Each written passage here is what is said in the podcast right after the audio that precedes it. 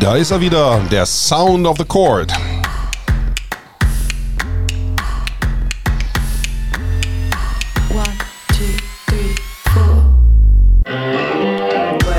Der Sound der Sportart, wo man mit muss, die hat einen Rhythmus.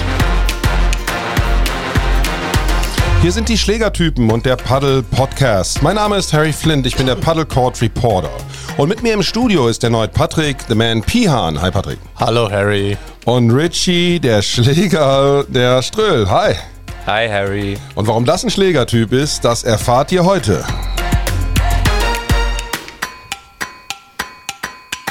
Hörst du es, wie es schlägt? Ja, du hörst es, wie es schlägt. Und heute reden wir mal im Paddelsport um die Existenz dieses Sports in Deutschland. Und dafür gucken wir mal über den Tellerrand. Denn es ist ja so, dass Paddel Deutschland aufholt. Es gibt einige Kordanlagen, haben wir zu bemelden, aber es gibt auch durchaus Vorbildnationen, die noch viel, viel weiter sind oder besser gesagt schon viel weiter sind. Patrick, wer ist uns denn da voraus? Ach, ich glaube, da sind so ziemlich äh, mittlerweile alle Länder voraus. Aber ähm, um die führenden Länder zu nennen, ist sicherlich äh, ganz weit vorne momentan Schweden, ja, das Wikingerland. Äh, Sverige. Ja, ähm, da ganz vorne sicherlich äh, Slatan Ibrahimovic, nee. das Gesicht der, der, der von Paddel Schweden. Der Fußballer. Ja, genau, der hat jetzt eröffnet gerade sein sechstes Paddelcenter. Ähm, vor ihm Jonas Björkmann, der ehemalige Tennisprofi, mit, mit, mit seiner Kette PDL. Ich glaube 13 Paddelcenter in Schweden, eins mittlerweile in der Schweiz. Zu nennen ist sicherlich auch Frankreich und Italien, ähm, die ähm, sehr, sehr gut organisiert sind über die nationalen Tennisverbände des jeweiligen Landes. Holland, unser Nachbarland. Ähm, über Spanien brauchen wir gar nicht erst sprechen, aber das nächste Upcoming-Land ist bestimmt England.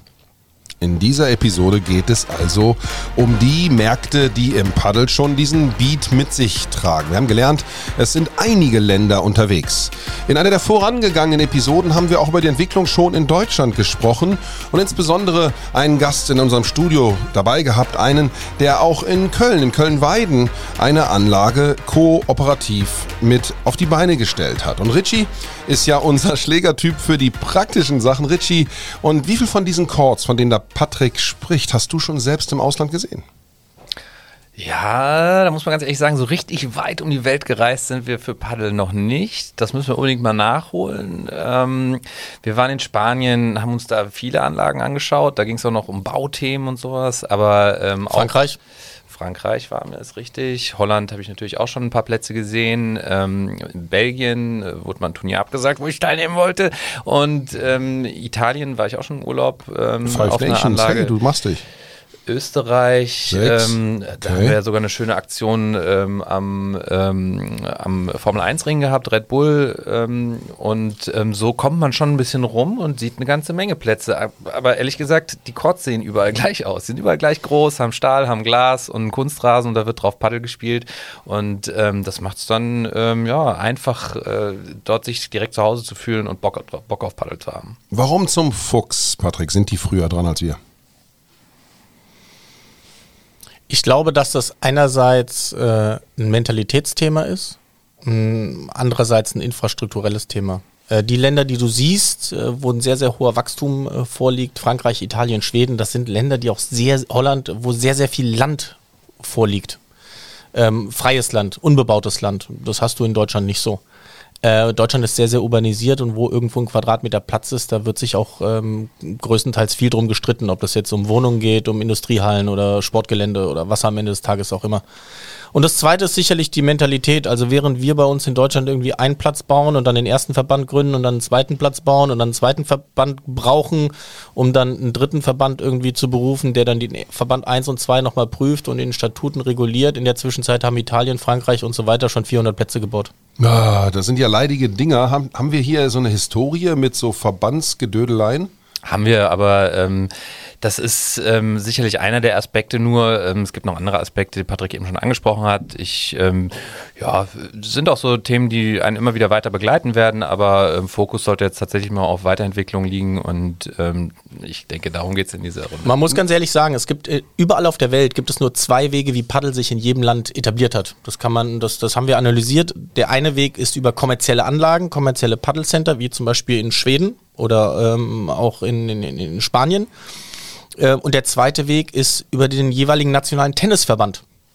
Ähm, es gibt keine anderen Wege, wie sich in irgendeinem Land weltweit Paddel äh, nach oben gearbeitet hat. Das war ja auch eine Entwicklung, die haben Sportarten wie zum Beispiel Volleyball und Beachvolleyball auch hinter sich. Das eine war ein frisches Gewächs und fing dann an mit einer coolen PR, TV-würdigen Promotion-Tour an den geilsten Stränden der Welt, TV-Sende Primetimes zu gewinnen, inklusive Olympics. Und dann kam am Ende Volleyball um die Kurve und ich muss sagen, Volleyball heute als Hallensportart hat mächtig gewonnen. Kann man sowas für Paddeln und Tennis auch prognostizieren? Ähm, wir würden es uns wünschen, muss man ganz ehrlich sagen. Wobei man ähm, weiß jeder, der ein bisschen was mit Sport am Hut hat, wenn man mal einen Fernseher anmacht und äh, Sport gucken möchte oder Sport sieht, sieht, dann ist es doch sehr, sehr fußballlastig. Sendezeiten für andere Sportarten sind ähm, knapp. Ähm, Tennis siehst du nur im Pay-TV.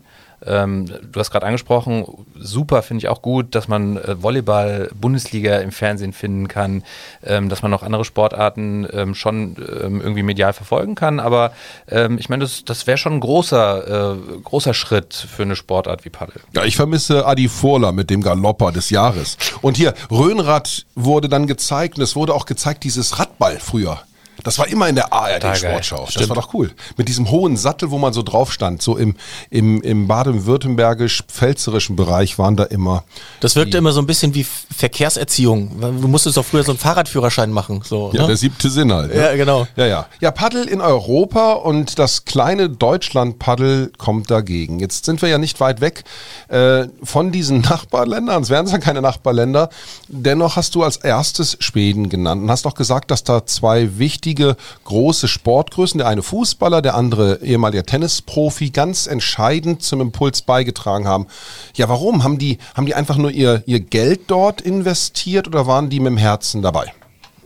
Ach, ich glaube, wenn du, wenn du 14 Paddlecenter irgendwo hochziehst, glaube ich, äh, musst du von der Sache maßlos überzeugt sein und das im positiven Sinne. Ähm, so, zur, zur intrinsischen Motivation kann ich selber nicht sagen, aber äh, das sind bestimmt zwei Personen, die schon wissen, was sie tun und warum sie es tun. Und äh, wenn jemand so viel Möglichkeiten hätte, sich weiterhin geschäftlich zu betätigen, suchen die sich am Ende auch das aus, worauf die Bock haben. So.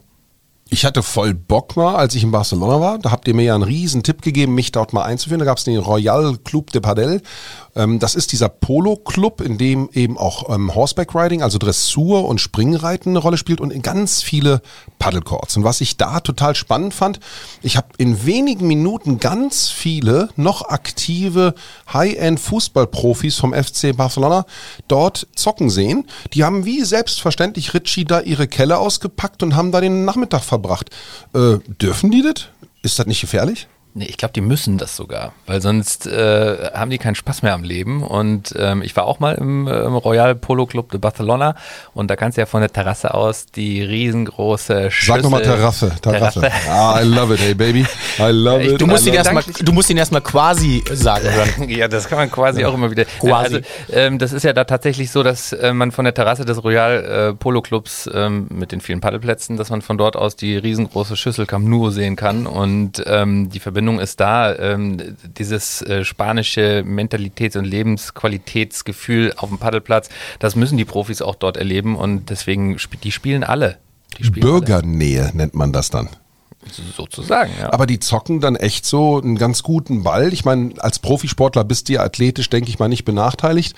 Und das, das sah gar nicht so verkehrt aus. Ich habe von dir mal was erlernt, dass du mal gezockt hast gegen Jungs, die. Nee, das hat der Olli Schmidt in einer Episode mal erzählt, einer unserer äh, Professionals in dem Spiel, dass er mal gegen Leute antrat, die ganz, ganz unsportlich komisch aussahen, aber da kann ganz viel Talent dahinter stecken. Sind die Schweden als Eishockeyspieler nicht mit der kürzesten Platzsaison im Winter ausgestattet aller Europäer? Ich meine, wann machen die das denn? Da ist doch nur ein Monat Sonne. Zwei. Ja, die Schweden, das ähm, hat Patrick ja eben auch angedeutet, das ist, ähm, die spielen nicht draußen im Tennisclub Paddel, sondern die Schweden, die bauen ähm, massive, riesengroße Paddelcenter. Echt nur für den Sport? Nur für diesen Sport. Also da kriegt man. Sogar zweigeschossig. Das ist, übereinander. Das ist unfassbar. Also das ist, ist wirklich ja so, dass da ähm, Paddelcenter mit 18, 20 Courts aufmachen in einer riesengroßen viereckigen Halle, weil dieser Sport einfach diese räumlichen äh, Erfordernisse hat. Und auf der anderen Straßenseite macht dann noch ein Center auf mit 20 Plätzen und die ärgern sich vielleicht mal ganz kurz nur, äh, dass da Konkurrenz ist, aber auf einmal sind alle 40 Plätze voll und alle freuen sich und so wird da Paddel gespielt. Ist ja verschärft, ist ja verschärft. Gehen wir ins nächste Land. Wir haben eben Italien gehört, wir haben Frankreich gehört und natürlich Spanien. Also wenn wir von Barcelona sprechen und von Spanien sprechen, diese spanisch sprechenden Länder sind ja so ein bisschen das Mutterland des Sports. Es ist ja eine argentinische, chilenisch, spanische, mexikanische, ja was denn jetzt, yeah, Erfindung? Klär mich auf da bist du äh, am Ende dann doch richtig bei rausgekommen in deiner, Süd, in deiner Südamerika-Tour.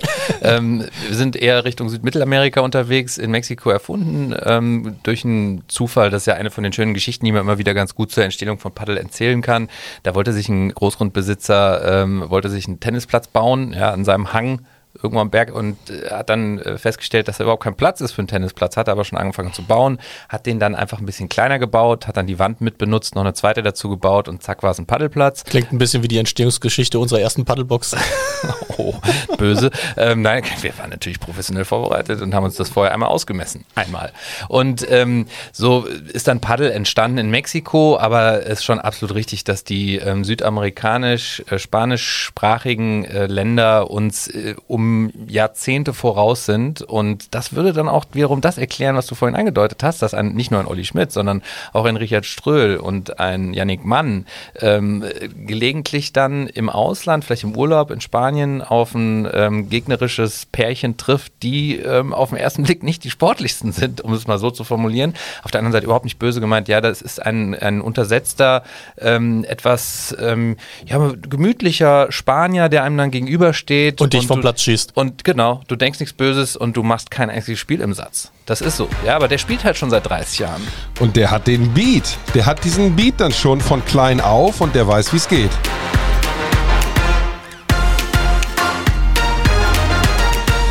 Ja, diese Spanier, die so untersetzt daherkommen und trotzdem gut spielen können. Wir haben das oft hier thematisiert. Du musst nicht der athletisch aktivste sein und trotzdem kannst du sehr gut spielen, weil das Spiel sich so einfach erlernt. Patrick, dieses Erlernen und diese Chords in diesen Ländern sind natürlich auch der Grund dafür, dass viele jüngere Generationen in anderen Ländern spielen.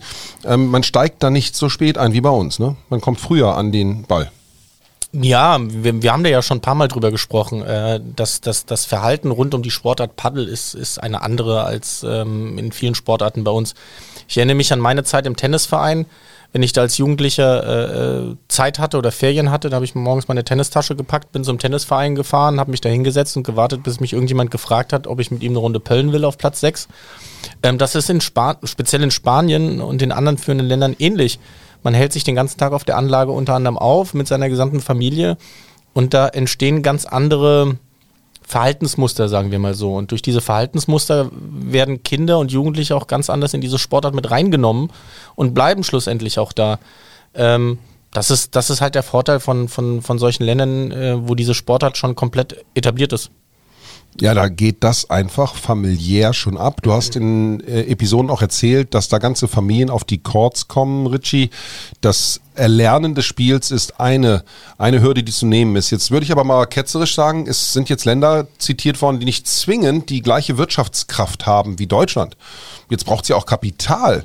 Wenn ihr sagt, dass da so viele Chords existieren, das sind ja dann offenkundig auch wirtschaftlich unter, betriebene Unternehmen, dann dann, dann frage ich mich, what's wrong? Wo sind hier unsere Zukunftspotenziale oder haben eigentlich die Leute noch nicht zugeschlagen, diesen Gedanken zu entdecken? Doch, also der Gedanke dahinter, ähm, den gibt es schon, schon lange und man kann auch da sich sehr gut Beispiele aus ähm, anderen Ländern heranziehen. Also wie eben auch schon angedeutet, es gibt immer zwei ähm, Rangehensweisen. Das eine ist das ähm, kommerziell-wirtschaftliche Denken. Dafür braucht man eine große Paddelbox am liebsten für uns eine Paddlebox, ein Paddlecenter, in dem du viele Plätze betreibst und dadurch auch einen wirtschaftlichen ähm, Erfolg äh, generieren kannst. Und der andere Baustein, da bist du allerdings natürlich finanziell auf dich alleine gestellt. Und der andere Baustein ist das, was in Holland unfassbar gut funktioniert, ist dann, ähm, du bist ein Verein, du bist eine Kommune, ähm, du willst diesen neuen Paddelsport anbieten, um mehr Menschen aus deinem, aus deiner Gemeinde zum Paddelsport, zum Sport grundsätzlich zu bewegen. Und ähm, in dem Moment werden solche Bauprojekte für Paddlecourts auch gefördert. Und das gibt es in Deutschland genauso. In Frankreich fördert der französische Tennisverband den Bau von Paddelplätzen in Tennisvereinen. Also subventioniert das Thema. Ja, und genau das ist das, was, ähm, was wir uns in Deutschland noch ein bisschen erarbeiten müssen. Wie schaffen wir äh, Strukturen, die es ähm, Paddel-Interessierten vereinfachen, äh, so ein Paddelprojekt dann auch umzusetzen? Also wie kommt man an äh, Zuschüsse? Wie kommt man an überhaupt Kontakte in die Richtung zu, zu städtischen ähm, Behörden, zu Ämtern, zu Sportämtern, die einen dann bei so einem Projekt dann auch unterstützen, sowohl finanziell als auch strukturell? Da sind wir ja doch wieder bei dem typischen deutschen Weg. So ein Ding pustet sich nicht aus dem Nichts. Du musst da Wege einhalten von der, von der Verfügbarkeit der Fläche. Habt ihr gerade gesagt, dann über die Finanzierungssicherstellung, dann die regulatorischen Wege. Dabei ist ja auch wichtig, welche, welche Aktivität die Menschen momentan so mit sich bringen. Der Vereinssport krankt ja auch so ein bisschen insgesamt. Man hat immer das Gefühl, dass denen die Mitglieder abhanden kommen und dass das Paddel ja so eine eher freizeitliche Note hat. Wenn überall Chords, stelle ich mal als Frage, existent sind, dann, dann kann man die auch schneller mal eben nutzen, die Chords, und fängt auch an zu zocken. Man muss ja nicht immer schick und im Style da hingehen zu so einem Paddle-Chord oder muss ich da schick sein?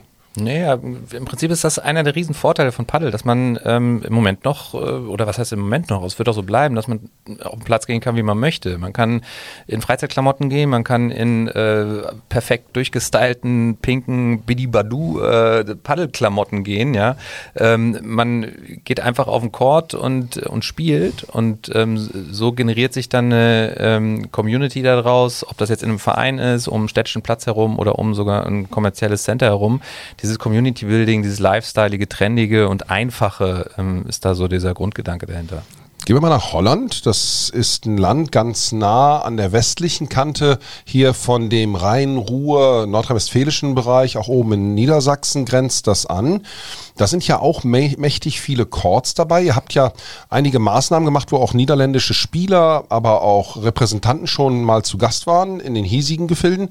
Mir fällt auf, da scheint das fast auch ein völlig, völlig gang und gäbe Platzbausystem zu sein. Wenn dort eine Bezirkssportanlage, so heißt sie hier, erstellt wird, dann ist die Chance, dass da so ein Paddlecourt mit zu dem Setting gehört, genauso groß wie so ein Hockeyplatz, der ja in Holland Nationalsport ist, das in Holland Nationalsport ist. Und wäre das euer Ziel, dass man das so etabliert in die klassischen deutschen Platzbauwelten? Geht das? Ist das verheiratbar? Ja, absolut. Also das muss das Ziel sein. Das ähm, du, du schaffst halt mit Paddel etwas, was du mit vielen anderen Sportarten nicht schaffen kannst, mit etablierten Sportarten in Deutschland. Das ist das, was du vorhin angesprochen hast, dass ähm, Vereine kränkeln, Mitglieder verlieren oder stagnieren.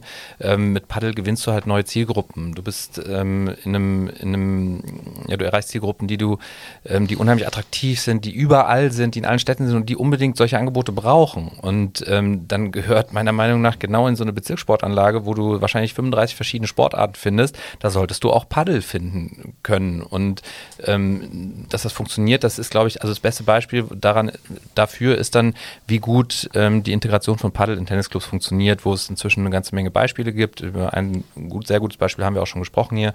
Ähm, dass, ähm, das, das funktioniert dann in kommunalen Angeboten, städtischen Angeboten, vielleicht auch schulischen Angeboten ähm, mit Sicherheit genauso. Aber das muss man erstmal erklären und ankommen lassen. Das ist aber tatsächlich nur der erste Schritt. Also wir reden über, über geschlossene Institutionen und die sind, glaube ich, momentan in Deutschland noch notwendig, weil tatsächlich noch nicht jeder automatisch weiß, wie er einen Paddelplatz nutzen soll oder wie die Paddelregeln sind oder äh, firm ist mit, dem, mit, dem, mit der Sportart selbst. Wir sind hier noch in der Aufklärungsphase.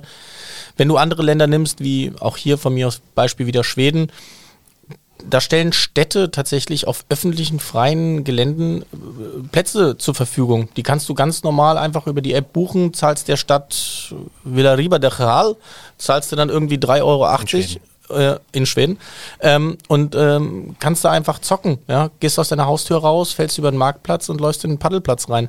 Ähm, das, das erreichst du dann schlussendlich, wenn die Sportart angekommen ist und dann funktioniert sowas auch. Ähm, es gibt dann andere äh, Paddeltritt-Weltländer wie die Schweiz, ähm, die tatsächlich diesen Weg unter anderem jetzt auch äh, als erstes getan hat. Aber ähm, da wird es in Deutschland auch hingehen. Ist ja cool. So ein Court, wo ich öffentlich buchen kann, da geht eine Schranke auf, ich kann rein? Sinngemäß ja. Ziehst ein Parkticket und dann ist ja, ist ja, verschärft. Und dann geht's Licht an, dann kann ich da zocken. Und gerade diese sommerlich orientierten Länder, Spanien gehört ja dazu, die haben es ja gerade auch erst lieber spät am Abend, weil die können ja in der Glutzeit so bis sieben, achte, neune abends erst nichts damit anfangen. Die dürften dann wahrscheinlich im Dunkeln zocken, oder? Also im Flutlichtdunkel meine ich. Na klar, und das Flutlicht äh, gehört standardmäßig zum Court mit dazu und das ist wahrscheinlich aus, der, aus dem Hintergrund, ne? Gehe ich von aus, ja, aber auch, dass du diesen Sport halt ganzjährig nutzen kannst. Ne? Also es wäre total doof, wenn du ähm, wegen des Kunstrasens kannst du ihn ganzjährig nutzen und wenn du dann im Winter nur bis 5 Uhr Licht hast, dann ist natürlich doof. Dann kann gar keiner mehr spielen, weil die Leute arbeiten bis 6 und mhm. ähm, deswegen hast du mit dem Flutlicht, was standardmäßig dabei ist, einfach ähm, die Möglichkeit, ähm, bis spät abends zu spielen, egal ob im Sommer oder im Winter. Auf so einem Kunstrasen sind da auch so Sandungen drauf, damit der ein bisschen rutscht oder ähm, wie ist der beschaffen? Ja, exakt, das Kunstrasen und da ist äh, mit Quarzsand verfüllt, um ja, um ein bisschen bessere, um ein besseres Spiel, gleichmäßigeres Spielgefühl zu haben und stabileren Ballabsprung und genau. Ich freue mich schon auf eine der nächsten Episoden, wo du uns mal über das ganze Platzbauthema näher aufklärst, Richie. Du bist ja Mr. Court hier und weißt ja genau, warum die Grifflastigkeit so wichtig ist im Spiel. Ne? Das ist der Mann für die Hands-on-Thematiken, der auf dem Weg zum Beat genau die richtigen Schritte gegangen ist. Im Paddle.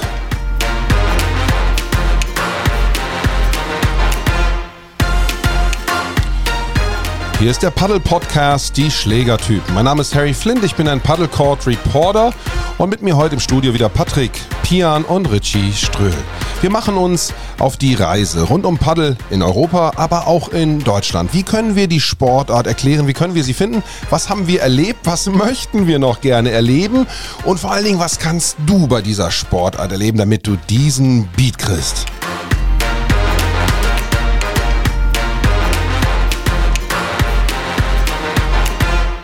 Holland, Schweden, Italien war noch nicht dran. Was haben wir denn da für eine Situation? Sind da auch ein paar mehr als zwei, drei, fünf Chords?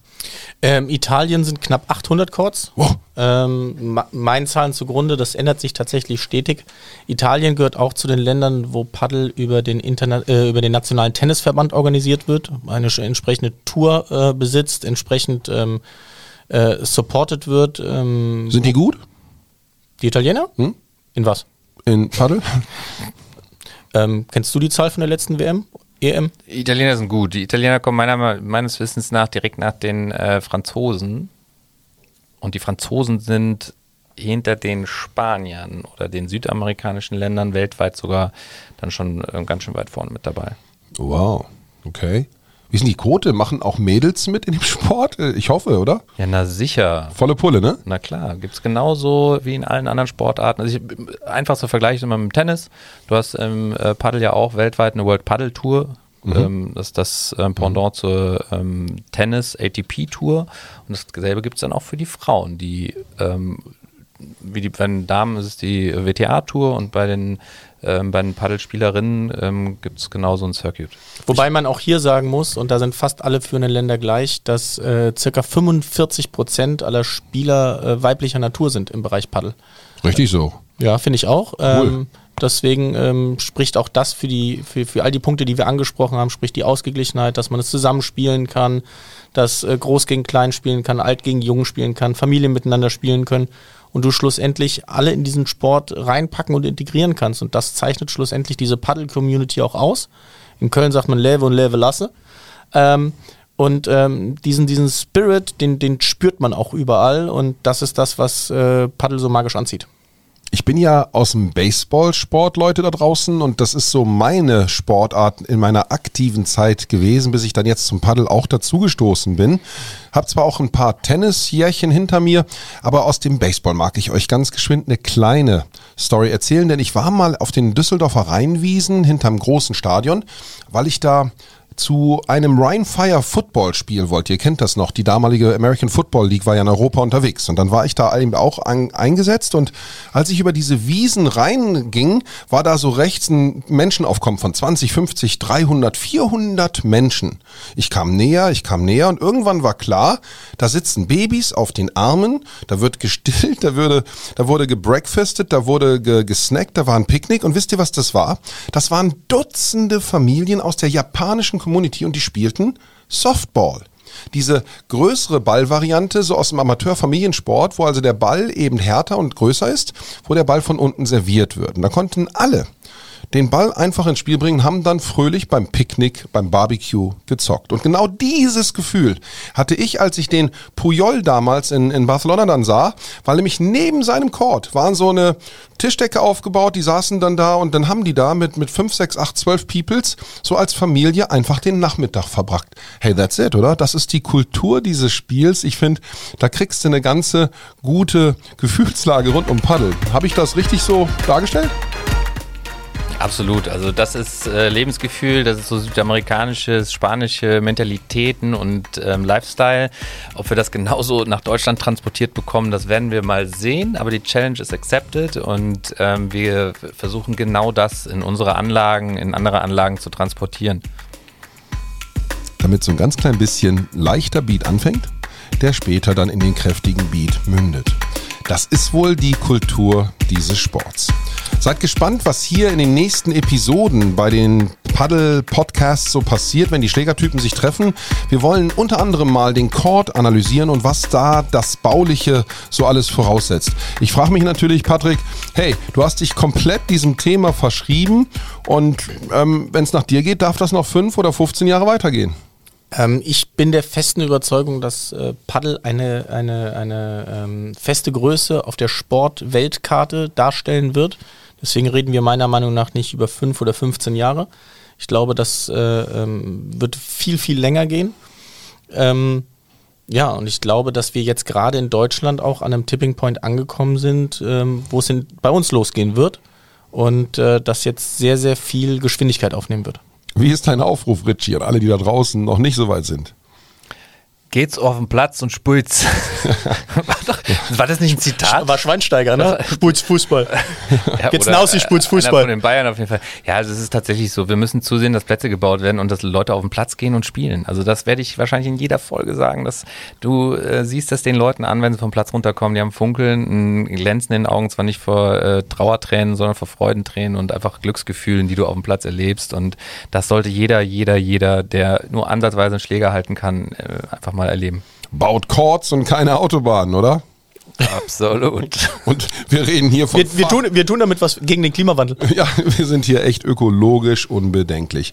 Wir sind die Schlägertypen. Patrick Pihan, Richard Ritchie, Ströhl und Harry Flint waren dankbar, heute wieder eure Gastgeber zu sein. Bleibt hier auf Sendung, wenn es beim nächsten Mal wieder heißt, die Schlägertypen on Air. Wir wollen auch eure Themen hier behandeln. Was interessiert euch? Wendet euch an Clemens. Er ist unser Social Media Guy und der braucht euren Input. Wenn ihr Lust habt, dass wir mal über euch, mit euch reden, dass wir mal eine Call-In-Show machen, mit dir als Experten, mit dir als Zweifler, mit dir als Skeptiker, dann raus damit. Clemens ist sowas von Feuer und Flamme, die Peoples des Marktes kennenzulernen, die wir hier zu Wort kommen lassen wollen. Hey, und das ist echt ernst gemeint. Jungs, danke, war gut mit euch. Ich hoffe, wir können wiederkommen.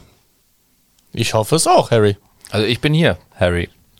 Bis zum nächsten Mal. Das waren die Schlägertypen.